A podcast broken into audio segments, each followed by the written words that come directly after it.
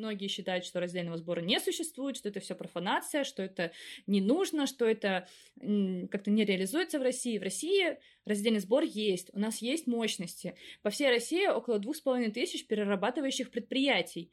И они, кстати говоря, недозагружены, они ждут вторсырье. И, соответственно, у нас есть где перерабатывать вторсырье. Главное научиться а, собирать, сортировать и отправлять заготовителю, которому вы доверяете.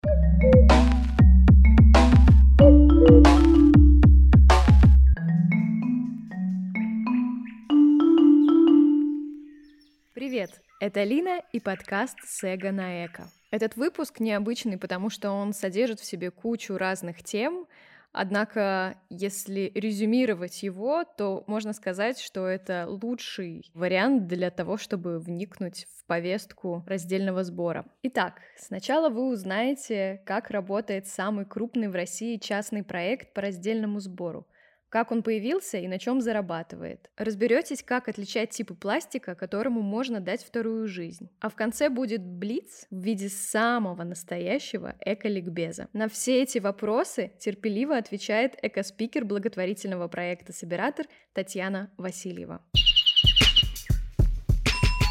Привет, Таня. Привет, Лина. Таня, у вас есть два аккаунта. Раздельный сбор и собиратор.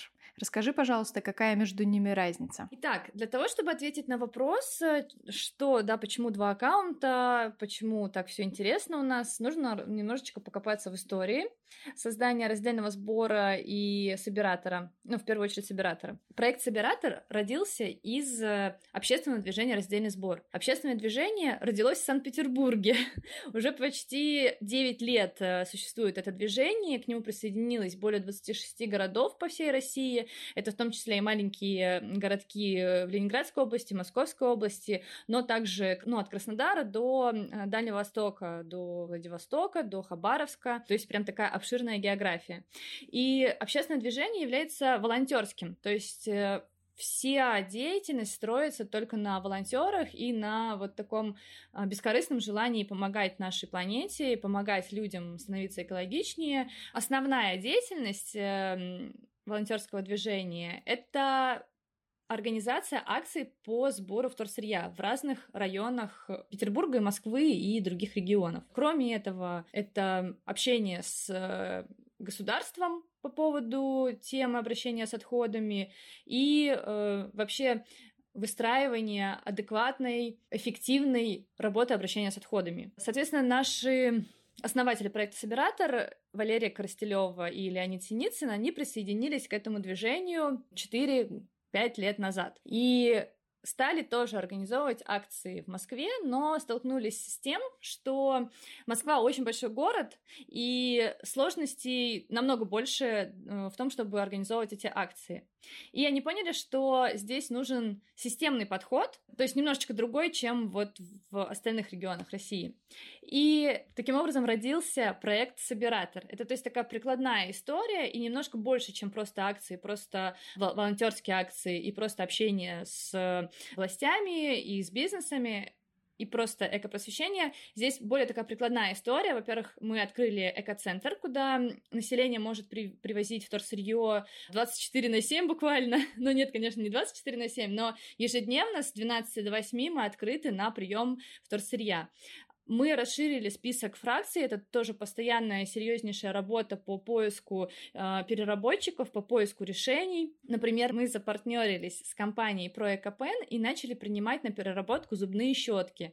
В свое время это была супер уникальная история, и дальше мы эти зубные щетки передавали вот нашим партнерам, и они делали из них э, ручки. Правильно я тебя поняла, что раздельный сбор — это волонтерское движение, а собиратор — это уже немножко как компания, которая а, занимается предпринимательской деятельностью. Можно так сказать? В целом, Собиратор — это прикладной проект, который в том числе занимается социальным предпринимательством, то есть не предпринимательской деятельностью, а социальным предпринимательством. То есть мы стараемся выйти хотя бы на самоокупаемость, полученную прибыль мы все отправляем на развитие проекта и занимаемся социальным предпринимательством в разных направлениях. То есть одна из направлений — это мы открыли полезный магазин, где население может купить э, многоразовые альтернативы э, одноразовым вещам, различные товары, которые сделают быт экологичнее и так далее. Второе направление — это мы общаемся с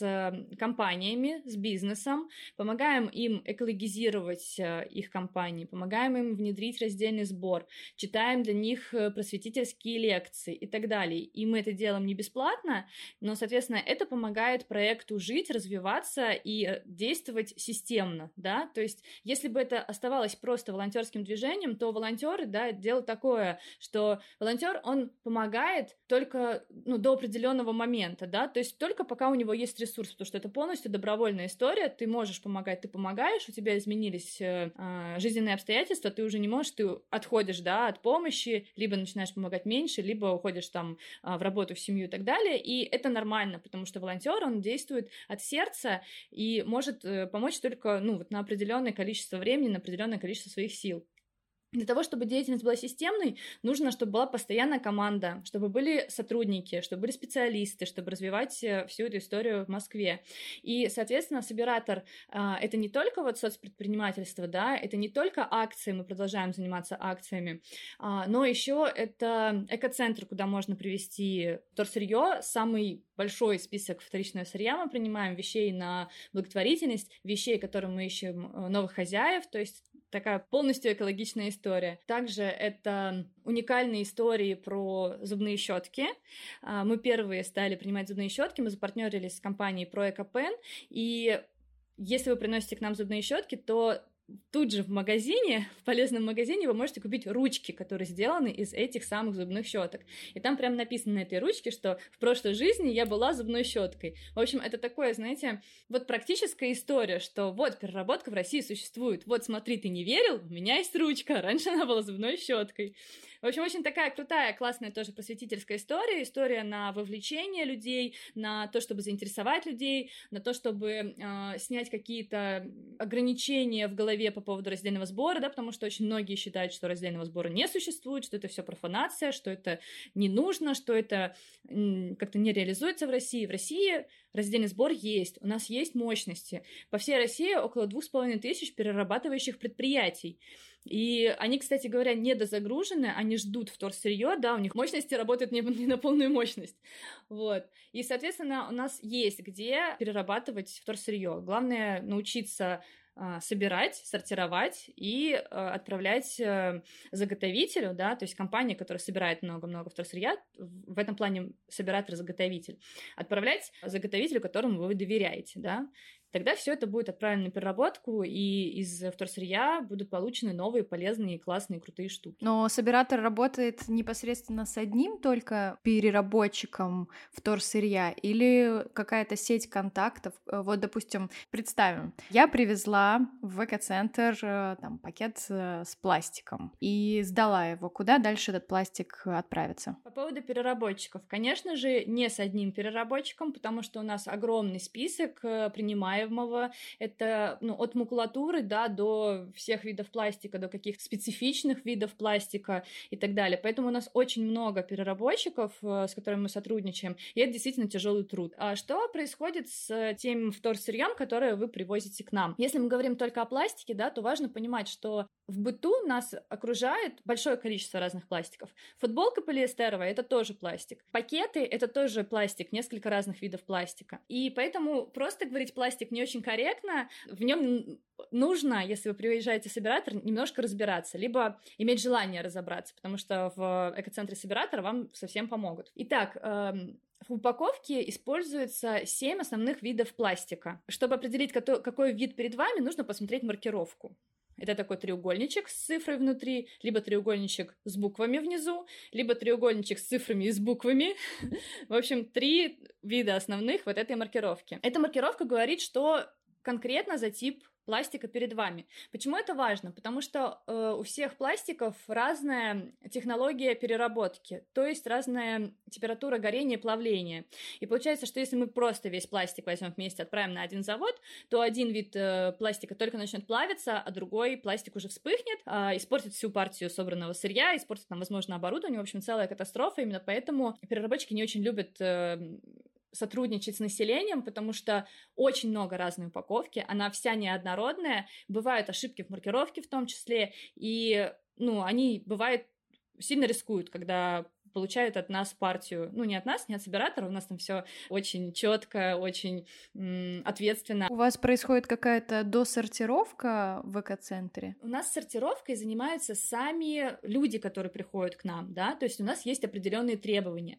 Мы даем возможность сдавать на переработку огромное количество вторсырья. Практически 90% вашего мусорного ведра мы примем на переработку. Ну, не 90%, но если вы отдельно утилизируете пищевые отходы, то да, 90% можно привозить в собиратор. Вот, мы дарим возможность много отправить на переработку, в свою очередь мы просим, чтобы люди сами ответственно подходили к своим отходам и сами сортировали, разбирались. Мы выпускаем очень много обучающих видео, статей, как это все делать, да, мы готовы учить, объяснять а, для того, чтобы у человека было полное понимание. У нас работает горячая линия каждый будний день, куда тоже можно позвонить и спросить, вот я что-то не понимаю, объясните. Нам можно написать письмо. В общем, мы всегда в контакте с аудиторией, мы всегда стараемся помочь.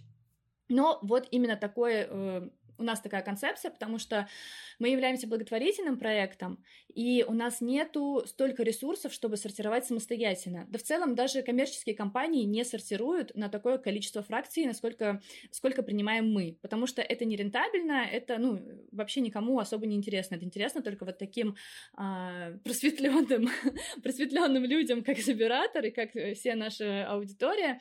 И, соответственно, здесь вот как раз собственная ответственность. Хотела объяснить, почему мы являемся благотворительным проектом. Мы являемся благотворительным проектом, потому что, во-первых, мы э, занимаемся адресной помощью, да, то есть мы принимаем вещи на благотворительность в хорошем, хорошем состоянии и передаем дальше это на благотворительность. Второе, потому что как раз-таки вот этот расширенный список вторсырья на переработку. Из всего списка, который мы принимаем, рентабельными видами вторсырья является, ну, может быть, 20 может быть, 25% видов э, того, что мы принимаем. Все остальное мы отгружаем либо в ноль, либо в минус даже некоторые фракции. А, соответственно, мы не можем обеспечить себя только вторсырьем. И, собственно, именно поэтому очень мало какие пункты приема принимают то, что принимаем мы, потому что это экономически невыгодно. Именно поэтому нам нужна помощь э, наших волонтеров, чтобы к нам пришли и помогли. Нам нужна финансовая помощь, э, то есть мы собираем пожертвования, мы являемся зарегистрированным НКО, некоммерческой организацией. Также одна из э, сторон — это социальное предпринимательство, мы об этом поговорили, да, то есть мы стараемся закрывать расходы своей прибылью, но пока проект достаточно молодой, ну, как обычно бывает, да, у стартапов э, несколько там первых лет э, они идут в минус. И один из вариантов финансирования это наши основатели Леонид и Валерия, они докидывают, можно сказать, докидывают ежемесячно энные суммы для того, чтобы закрывать затраты собиратора. У них есть э, бизнес, который уже такой устойчивый, все с ним хорошо. Чехлы РФ — это чехлы для разных спортивных спортивного инвентаря, сноуборды, лыжи, велосипеды, вообще для всего чего угодно. Этот бизнес дает им деньги, и, соответственно, они а, каждый месяц практически финансируют собиратор, чтобы он продолжал существовать. Они как бы сами инвесторами. Да, да, да, да. Но это позволяет, конечно, сохранять независимость от каких-то больших корпораций, да, потому что если корпорация начинает финансировать что-то, она хочет отдачу, да, она хочет, чтобы мы рассказали, что вот они такие хорошие. Большая корпорация финансирует собиратор, они молодцы, они экологичные. Нам эта независимость очень важна, потому что мы хотим и для нас важно писать правду про компании, да, то есть если компания действительно делает хорошую акцию, она делает это продуманно, она изучила много информации, либо наняла экспертов для того, чтобы реализовать акцию, а, там, по сбору, например, своей упаковки, или по не знаю, экологизация в офисе или еще что-то, то нам несложно написать, если мы видим, что от и до это все прозрачно, и это все реализуется качественно. Но если это просто приходит компания с деньгами и говорит, э, заберите наши деньги, напишите, что мы хорошие, но мы вам ничего там не расскажем, да, о нашей акции, мы не предоставим никакие документы, никакого подтверждения, мы там что-то сделали сами, что-то собираем, отправляем на полигон, ну а вы про нас напишите, то, конечно, мы такого не можем себе позволить сделать, потому что у нас очень такая устойчивая репутация, и мы не готовы э, этой репутацией рисковать. Про монетизацию я у тебя выудила информацию. Вот про команду интересно узнать. Сколько сейчас э, у вас специалистов работает в Собираторе, и кого больше штатных сотрудников или волонтеров? Я, честно говоря, не знаю, но э, давай, если просто без цифр, то, конечно же, волонтеров у нас очень много, и вся деятельность экоцентра, она выстроена на волонтерах э, в основном. Ну, то есть у нас, конечно же, есть сотрудники, потому что волонтеры сегодня пришли, завтра не пришел никого, никто.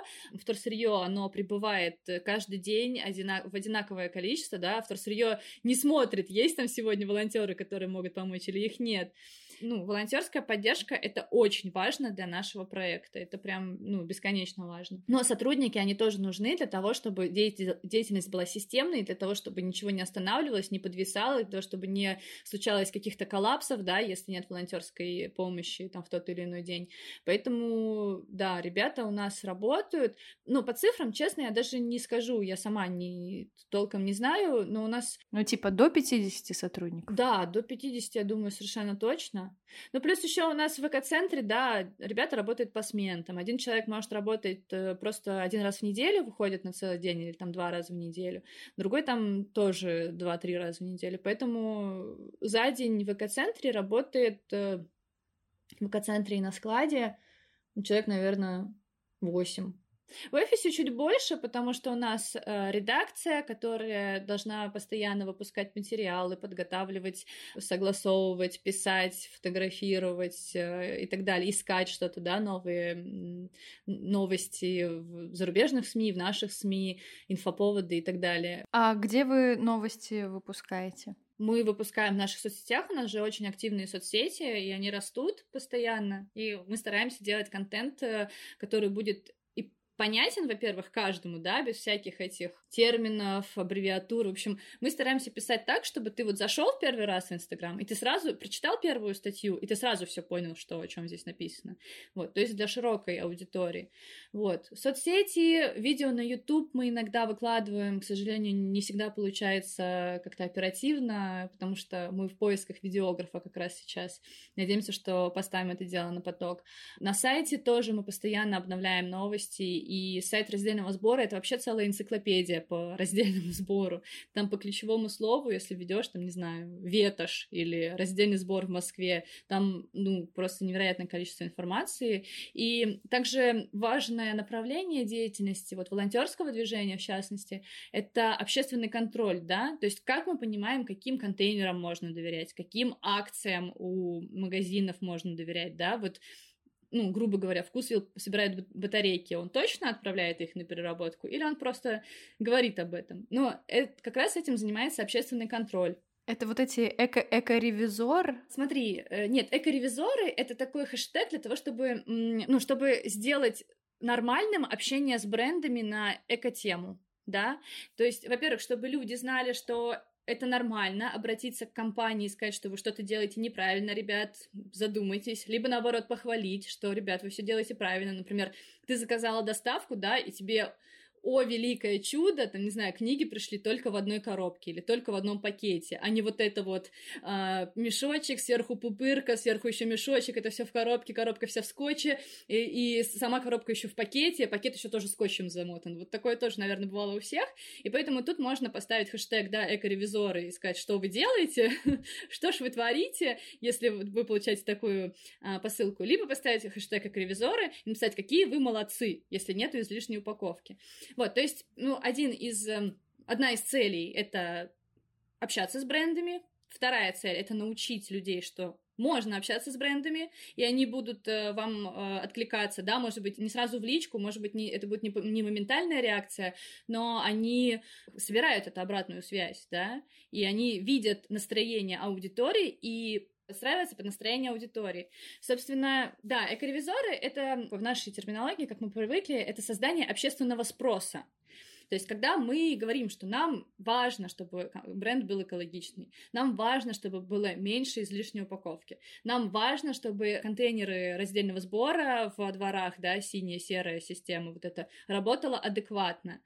Вот это общественный спрос. Общественный контроль — это немножко другое. Это когда мы э, те же самые волонтеры, это может делать каждый, пишет запрос в компанию и говорит, вот, э, ну, там, не знаю, например, в обслуживающую компанию ваших синих контейнеров или каких-то контейнеров, которые вы увидели, и говорит, а расскажите, куда вы это отправляете, а на какой завод, а покажите документы, что у вас есть договор с этим э, заводом по переработке.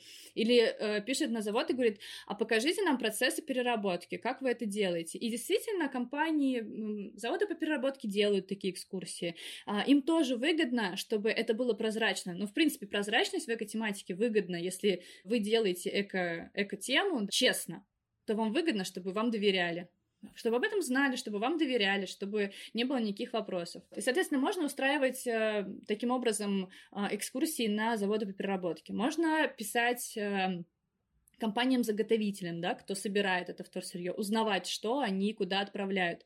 В общем-то, таким образом мы выяснили, что, например, Синие байки, которые работают э, сейчас, стоят в, в каждом дворе в Москве, и в Подмосковье тоже установлены, к сожалению, пока не в каждом дворе, а, что не весь пластик туда стоит отправлять, потому что мы узнали, как работает эта система, да, куда едут эти синие контейнеры, они едут на линии досортировки, там работают люди, люди не знают маркировок, они не смотрят каждую маркировку каждого, там, не знаю, стаканчика, да, а один и тот же контейнер который визуально выглядит одинаково, он может быть сделан из четырех разных видов пластика.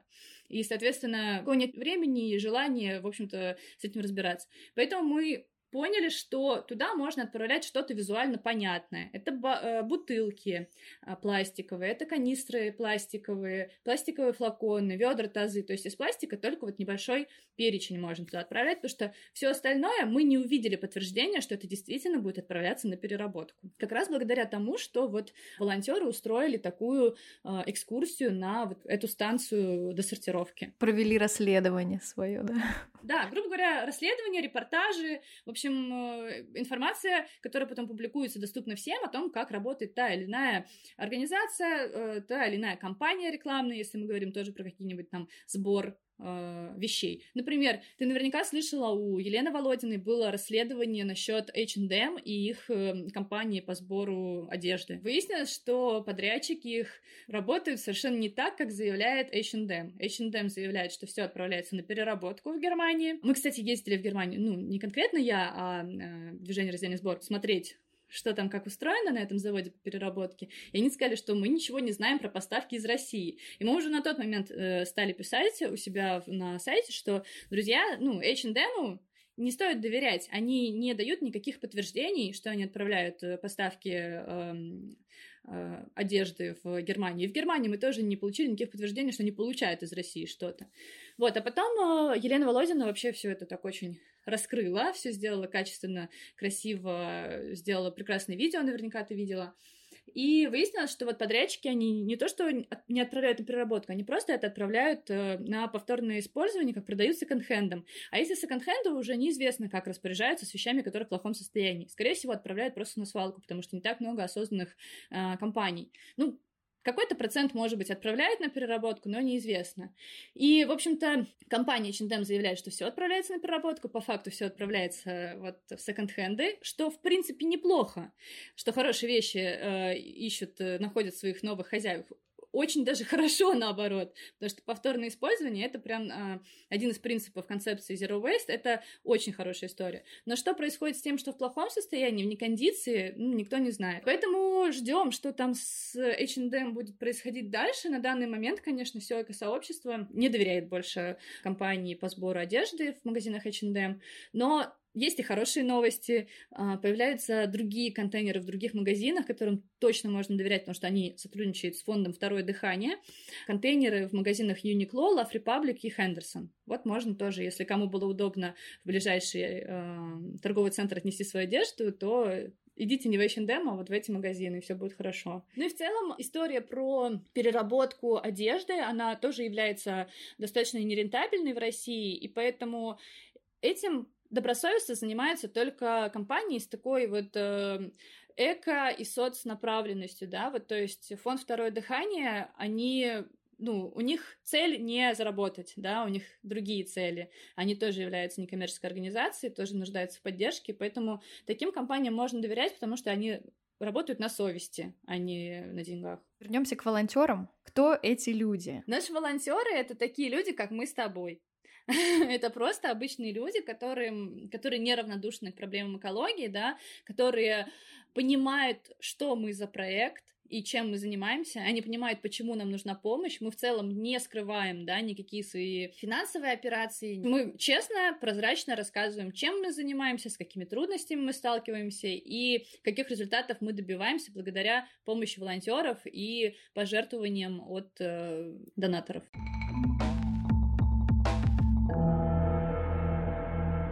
Итак, начнем с самого важного вопроса. Что нельзя смывать в унитаз?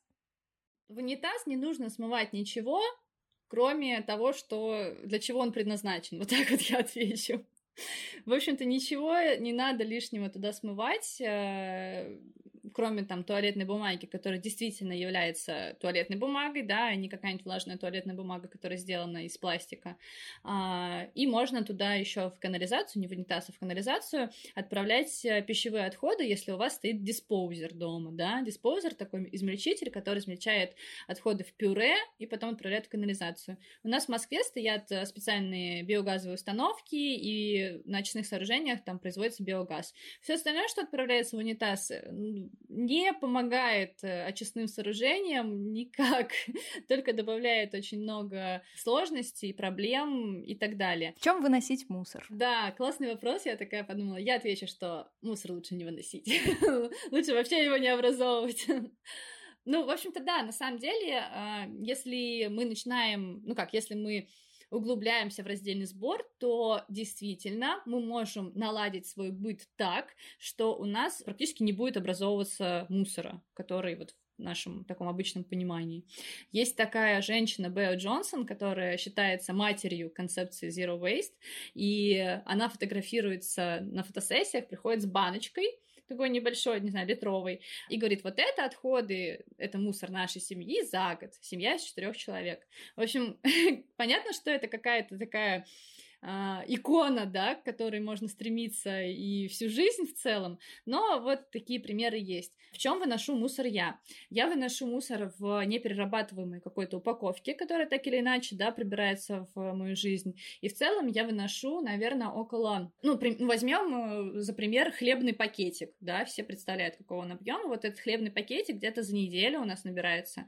Вот, все остальное это вторсырье. Единственное, что я пока еще не решила окончательно, как адекватно, ответственно утилизировать пищевые отходы, потому что мой муж, он начинает просто сходить с ума, потому что я одно время собирала в морозилке пищевые отходы, мы живем недалеко от э, леса, и ходила туда его прикапывать потому что органическое, да, пищевое лучше возвращать обратно в природу. На что он просто вот совсем сказал нет, мы с тобой разводимся, и мне пришлось пока что отложить эту тему, но я очень надеюсь, что когда будет своя квартира, как раз-таки у нас будет стоять этот диспоузер, который будет решать большинство проблем. Можно ли переработать пластиковый стаканчик? Да. Пластиковый стаканчик можно переработать, э, ну, не знаю, со стопроцентной вероятностью. Вообще, если пластиковые стаканчики собирать э, какой-то большой партией, да, вот этого мономатериала, то мономатериал его достаточно его реально отправить на переработку, потому что э, заводы по переработке, они заинтересованы в больших партиях одного и того же материала. Вот. Но в целом пластиковые стаканчики, они делаются обычно из полипропилена. Это маркировка 5. И этот материал, он действительно очень хорошо перерабатывается, его перерабатывать можно достаточно большое количество раз. И, опять же, если все эти стаканчики нормально собраны, чистые, отправлены на переработку э, в компанию, которой вы доверяете, да, не просто там куда-то кинули, то да, это можно переработать. Что касается, например, других стаканчиков, да, всеми любимых э, бумажных стаканчиков, то их, к сожалению, не переработать, потому что там не только целлюлоза, там и слой пластика, и это, ну, супер нерентабельно. Ну, то есть, возможно, есть какие-то технологии, но никто не хочет заморачиваться с этими бумажными стаканчиками, потому что это супер нерентабельно, а также они всегда приходят очень сильно загрязненные, внутри куча пищевых отходов, там могут быть какие-то чайные пакетики, в общем, приезжает на завод мусорка. Поэтому компании-переработчики, даже если у них есть возможность технологии это сделать, они, скорее всего, не будут это делать. Именно поэтому бумажные стаканчики — это такой символ одноразовости и супер неэкологичности, и, к сожалению, кроме того, что их практически невозможно переработать, на них еще тратится огромное количество ресурсов, особенно деревьев, потому что они делаются все из первичной целлюлозы, потому что это вот пищевая промышленность, туда нельзя вторичное сырье. И чтобы обеспечить Москву на один день бумажными стаканчиками, Москва выпивает 1 миллион э, напитков с собой бумажных стаканчиков, требуется срубить около 200 деревьев. Это лес площадью в два футбольных поля. Один день Москва, чтобы попила напитки с собой. Ну и, собственно, существуют альтернативы, да, не обязательно там себя корить и говорить, о господи, что же я, что же я наделал. Лучше действовать, исходя из э, проактивно, да, ну то есть э, действовать вместо того, чтобы винить себя. И можно просто купить многоразовую чашку, ходить с ней в кофейне, вам будут наливать напиток с собой, и некоторые кофейни даже дают за это скидку. Это тоже такой приятный бонус для тех, кто ведет экологичный образ жизни. Как утилизировать просроченные медикаменты? Ответственно. Просроченные медикаменты совершенно точно не нужно смывать в канализацию, потому что все эти активные вещества, они потом попадают в воду, и, ну, они никуда не исчезают, да, они остаются там, взаимодействуют с природой, потом взаимодействуют с нашим организмом. Лучше их э, сдавать, э, утилизировать ответственно. Например, в Москве есть группа компаний управления отходами, и туда можно принести просроченные лекарства, вообще просроченные таблетки и так далее, и сдать. Единственное, что это будет платная история. Собиратор буквально недавно начал принимать блистеры от таблеток, и таблетки, но только в этих блистерах можно принести. То есть, если отдельно россыпью, да, там какие-то таблетки были в баночке или это какие-то лекарства, то мы это не принимаем. Мы именно сотрудничаем с компанией, которая перерабатывает блистеры. А если человек не, не из Москвы, вот, ну вот просто куда мне эту таблетку деть непонятно. Да, здесь вообще сложная история. Нужно, нужно искать компании, которые занимаются утилизацией, э, правильной утилизацией лекарств. Либо, ну, если совсем нет никаких вариантов, да, то можно в смешанные отходы, но желательно их потолочь и смешать с чем-то очень сильно неприятным, чтобы э, животные не съели эти лекарства дикие животные, которые, там, не знаю, могут иметь доступ к мусорке, да, раскапывать и так далее, и очень там хорошо их завязать, в общем, так, чтобы обезопасить окружающую среду от э, тех э, активных веществ, которые есть в таблетках, лекарствах. Хороший способ, например, э, следить за своей аптечкой, перебирать ее там раз в три месяца, смотреть, что за лекарства у вас как бы вообще есть, да, которыми вы не пользуетесь. Не покупать лишних, и те, которые вы понимаете, что вот уже лежат и там, не знаю, через полгода заканчивается срок годности, можно предлагать в группах по обмену, аптека шеринг называется. Вот вы просто выставляете, и человек э, может ну, заинтересоваться, да, ему нужен на данный момент то или иное лекарство, и напишет вам, вы отдадите и все, человек использует. Почему картонная упаковка это не экологичная упаковка? Потому что на производство бумаги требуется намного больше ресурсов, чем на производство пластика. Но здесь вообще с какой стороны посмотреть? Если мы говорим про, допустим, бумажные пакеты и пластиковые пакеты, то более экологичным вариантом будет пластиковый пакет, потому что ресурсов на его на производство этого пластикового пакета намного меньше затрачено, служить вам он будет дольше намного, потому что бумажный пакет, он достаточно, ну, хрупкий, да, там один-два раза, все, он порвался, разорвался, что случилось, под дождь попали, и все. И второй момент, что бумажные пакеты, их тоже достаточно сложно перерабатывать. Не каждый переработчик возьмет их перерабатывать, потому что там большое количество разных клеев, клеевые вот эти прослойки, чтобы он был более плотный, разных примесей. Поэтому самый идеальный вариант с точки зрения пакетов то это будет э, пластиковый пакет. Но в целом, если мы говорим просто про упаковку и просто про обычный картон, который вот не этот не крафт э, бумага, а обычная бумага, то, э, наверное, для регионов даже все-таки лучше покупать в бумажной упаковке, если нет возможности купить без упаковки. Потому что пакеты принимаются только специализированные пункты, а макулатуру вы можете сдать практически везде. В каждом городе есть э, пункт приема макулатуры. Это такой распространенный вид вторсырья, который принимается. Итоговый вопрос. Какой один экосовет ты дашь слушателям? Мне кажется, что это будет зависеть от того, с кем я разговариваю, потому что все люди разные, и для каждого человека свой экосовет будет самым такой, таким приоритетным. Самый такой банальный экосовет — это начать задумываться о реальной цене этой вещи, да, которая попадает в вашу жизнь. Не, не цена, которая на ценнике указана, а цена в плане того, что сколько ресурсов было затрачено на производство этой вещи, сколько промышленных отходов было, образовалось в процессе производства этой вещи, какой был транспортный след и так далее. То есть, и мы, когда начинаем об этом задумываться, то само так получается, что мы задаем себе вопрос в магазине, да, стоим и думаем, а действительно ли мне брать вот это вот по акции три, три по цене одного? А действительно ли мне нужна еще одна пара джинсов, у меня точно такие же дома лежат? А действительно ли мне так необходимо сейчас купить новый там телефон, хотя с моим тоже все в порядке, хорошая камера, хорошо работает и так далее. И когда мы начинаем задумываться просто о влиянии этой вещи на планету, то, мне кажется, это очень хорошая идея. Это действительно меняет подход практически ко всему.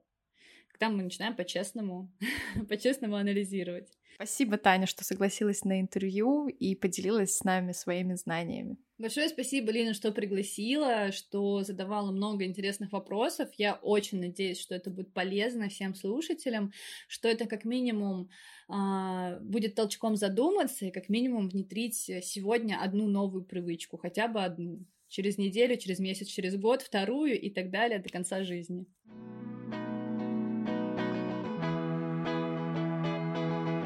Все ссылки на организации, которые мы сегодня так или иначе упоминали, вы найдете в описании к этому подкасту.